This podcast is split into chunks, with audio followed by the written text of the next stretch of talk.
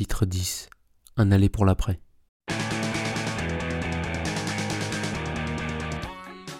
En y repensant, il y a quand même un truc qui m'avait paru louche en arrivant à la ferme. Dès les premières semaines, ça parlait effondrement sociétal à table. J'avais échappé aux éco-bisounours, aux polyamouristes et aux chamans improvisés, mais pas aux théoriciens du complot. Fichtre. Deux semaines après mon affermissage, trois de mes nouveaux colloques partaient pour un tour de France à vélo sur l'effondrement, pour annoncer la fin du monde. Super. La première soirée débat se passait au chef-lieu du canton, sur la vieille place avec des arcades. On avait pris les vélos. Ça commençait par la vidéo d'un universitaire au regard pétillant de bienveillance, qui avait l'air gentil comme tout, mais qui déballait un paquet d'atrocités sur la société thermo-industrielle, celle du pétrole et des usines, qui avait de fortes chances de disjoncter dans les dix ans à venir. S'il n'y a plus d'énergie fossile, réfléchissez. Qu'est-ce qui s'arrête? En fait, tout, toutes nos civilisations industrielles. Parce que on, on se loge, on se chauffe, on s'habille, on, se transporte, on mange grâce au pétrole. On mange quasiment tous du pétrole. Sans pétrole, qui ici est capable de se nourrir? On était ensuite passé à un sondage spatial, pendant lequel les participants étaient invités à se tenir d'un côté ou de l'autre de la salle pour dire comment ils se sentaient. On était pas mal agglutinés sur le mur de gauche. Pas top.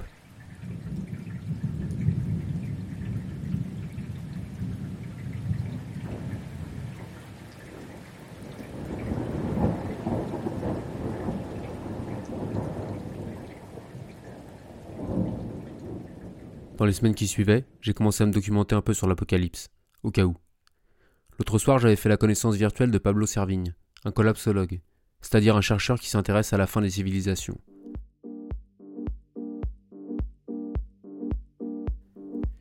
Après quelques lectures, j'en concluais que les collapsologues n'avaient pas inventé le réchauffement, mais plutôt compilé tout un tas de travaux, de courbes et de données sur le climat, les ressources, l'économie ou la démographie, pour en arriver à la conclusion qu'à un moment, ça allait craquer, et que ce serait la fin du monde.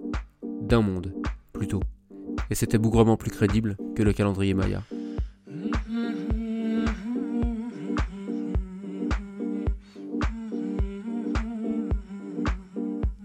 En fait, les collapsologues avaient surtout inventé un concept, l'effondrement, qui récusait tous les autres concepts mollassons et trompeurs, comme le développement durable, la croissance verte ou la transition énergétique. Il nous faut aussi, pour réussir cette transformation, cesser de produire ces énergies carbonées sur notre territoire. Si nous atteignons ces objectifs, nous aurons réalisé une grande partie du chemin en matière de climat.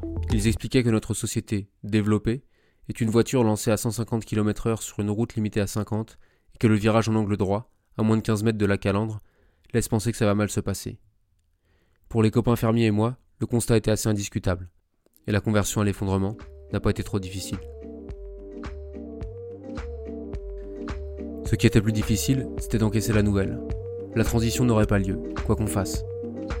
Cette faible flamme rallumée à chaque élection et soufflée par chaque gouvernement s'éteignait pour de bon.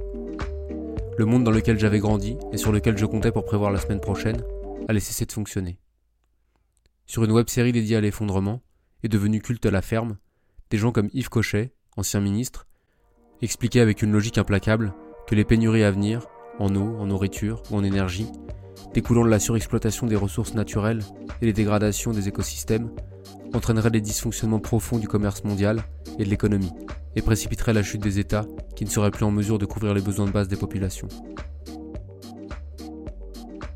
Dans tout ça, moi je voyais mal comment les podcasts, les blogs ou l'édition allaient survivre. Et je commençais à penser ma reconversion en tant que ménestrel, l'oralité devenant le support de diffusion le plus fiable. Une mauvaise nouvelle n'arrivant jamais seule, si effondrement il y avait, cela présageait d'épisodes de violence inédits, liés au fait que personne n'hésite à en découdre lorsqu'il a faim. Même si certains collapsologues disaient qu'on allait tous s'entraider pour la survie de l'espèce et se mettre à la permaculture, après avoir réalisé qu'on avait fait une grosse bêtise avec le néolibéralisme, d'autres prévoyaient que les puissants capitalistes et leurs soldats manquent de fair play, face à l'échec de leur modèle de société. Avec un peu d'imagination, mais pas tant que ça, on en arrivait au scénario des films d'anticipation les plus sombres qu'Hollywood ait produits.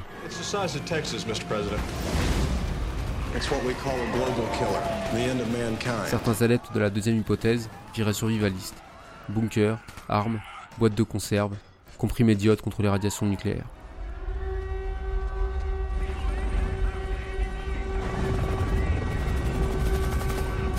Au bout d'un moment, j'arrêtais de me documenter pour souffler un peu.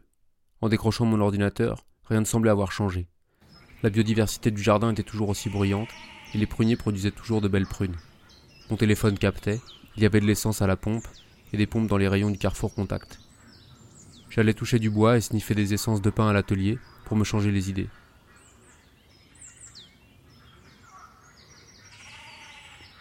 Dès que ça allait mieux, je me remettais à écrire des articles et éditer des photos, pour des magazines qui allaient être imprimés, distribués, lus, et me permettre de payer un loyer et quelques bricoles, contribuant à ma survie et à mon confort.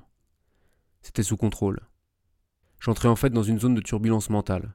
Je commençais à souffrir de ce qu'on appelle la dissonance cognitive dans le milieu, qui se caractérise par un décalage entre ce que l'on sait. S'il n'y a plus d'énergie fossile, réfléchissez. Qu'est-ce qui s'arrête? Et ce que l'on fait.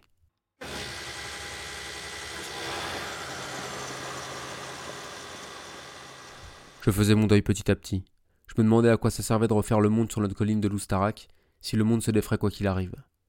J'avais un peu la gueule de bois. Tout ça était vain. Foutu pour foutu, ne valait-il pas mieux s'en payer un maximum, avant que le buffet à volonté ne ferme? Monter dans un avion pour s'offrir un petit dernier shoot de monde.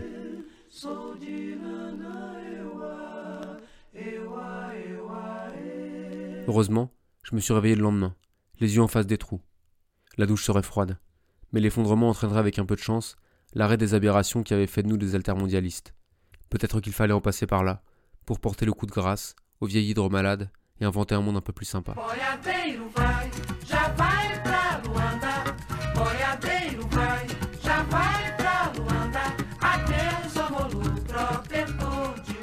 Depuis le voyage à vélo, et depuis que les médias causent effondrement, une flopée de journalistes nous a contactés de cet écolieu où l'on repense une société vouée à disparaître et où l'on apprend à préparer sa reconstruction.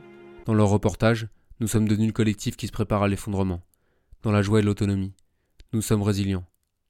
La vérité est que notre autonomie vient pour une bonne partie des usines, et que nous ne sommes pas encore sevrés de nos addictions fossiles. Tant que la facilité coule du pistolet, on triche encore un peu. On utilise la tronçonneuse plutôt que le passe-partout. Nous ne savons pas plus que d'autres à quoi ressemblera l'effondrement ni combien de temps il prendra, s'il y aura un grand soir. Moi j'en doute.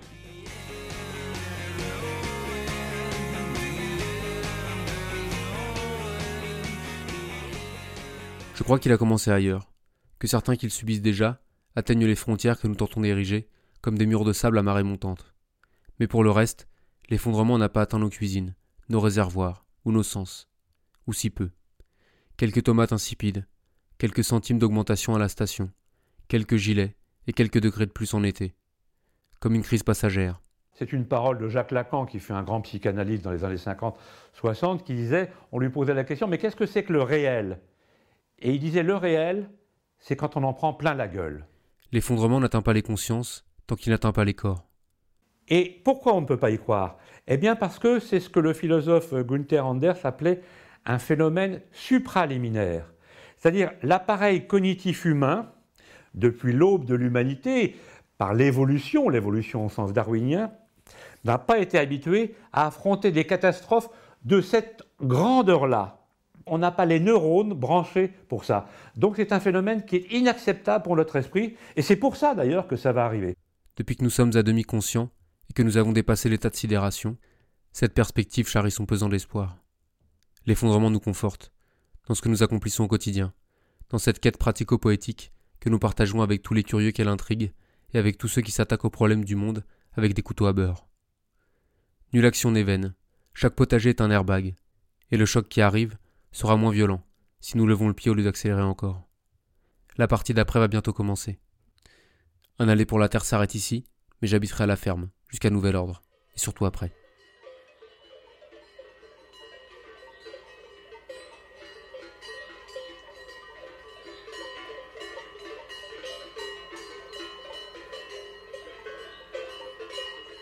Un aller pour la Terre est une série de podcasts vécus, écrites, lus et par Clément Osé.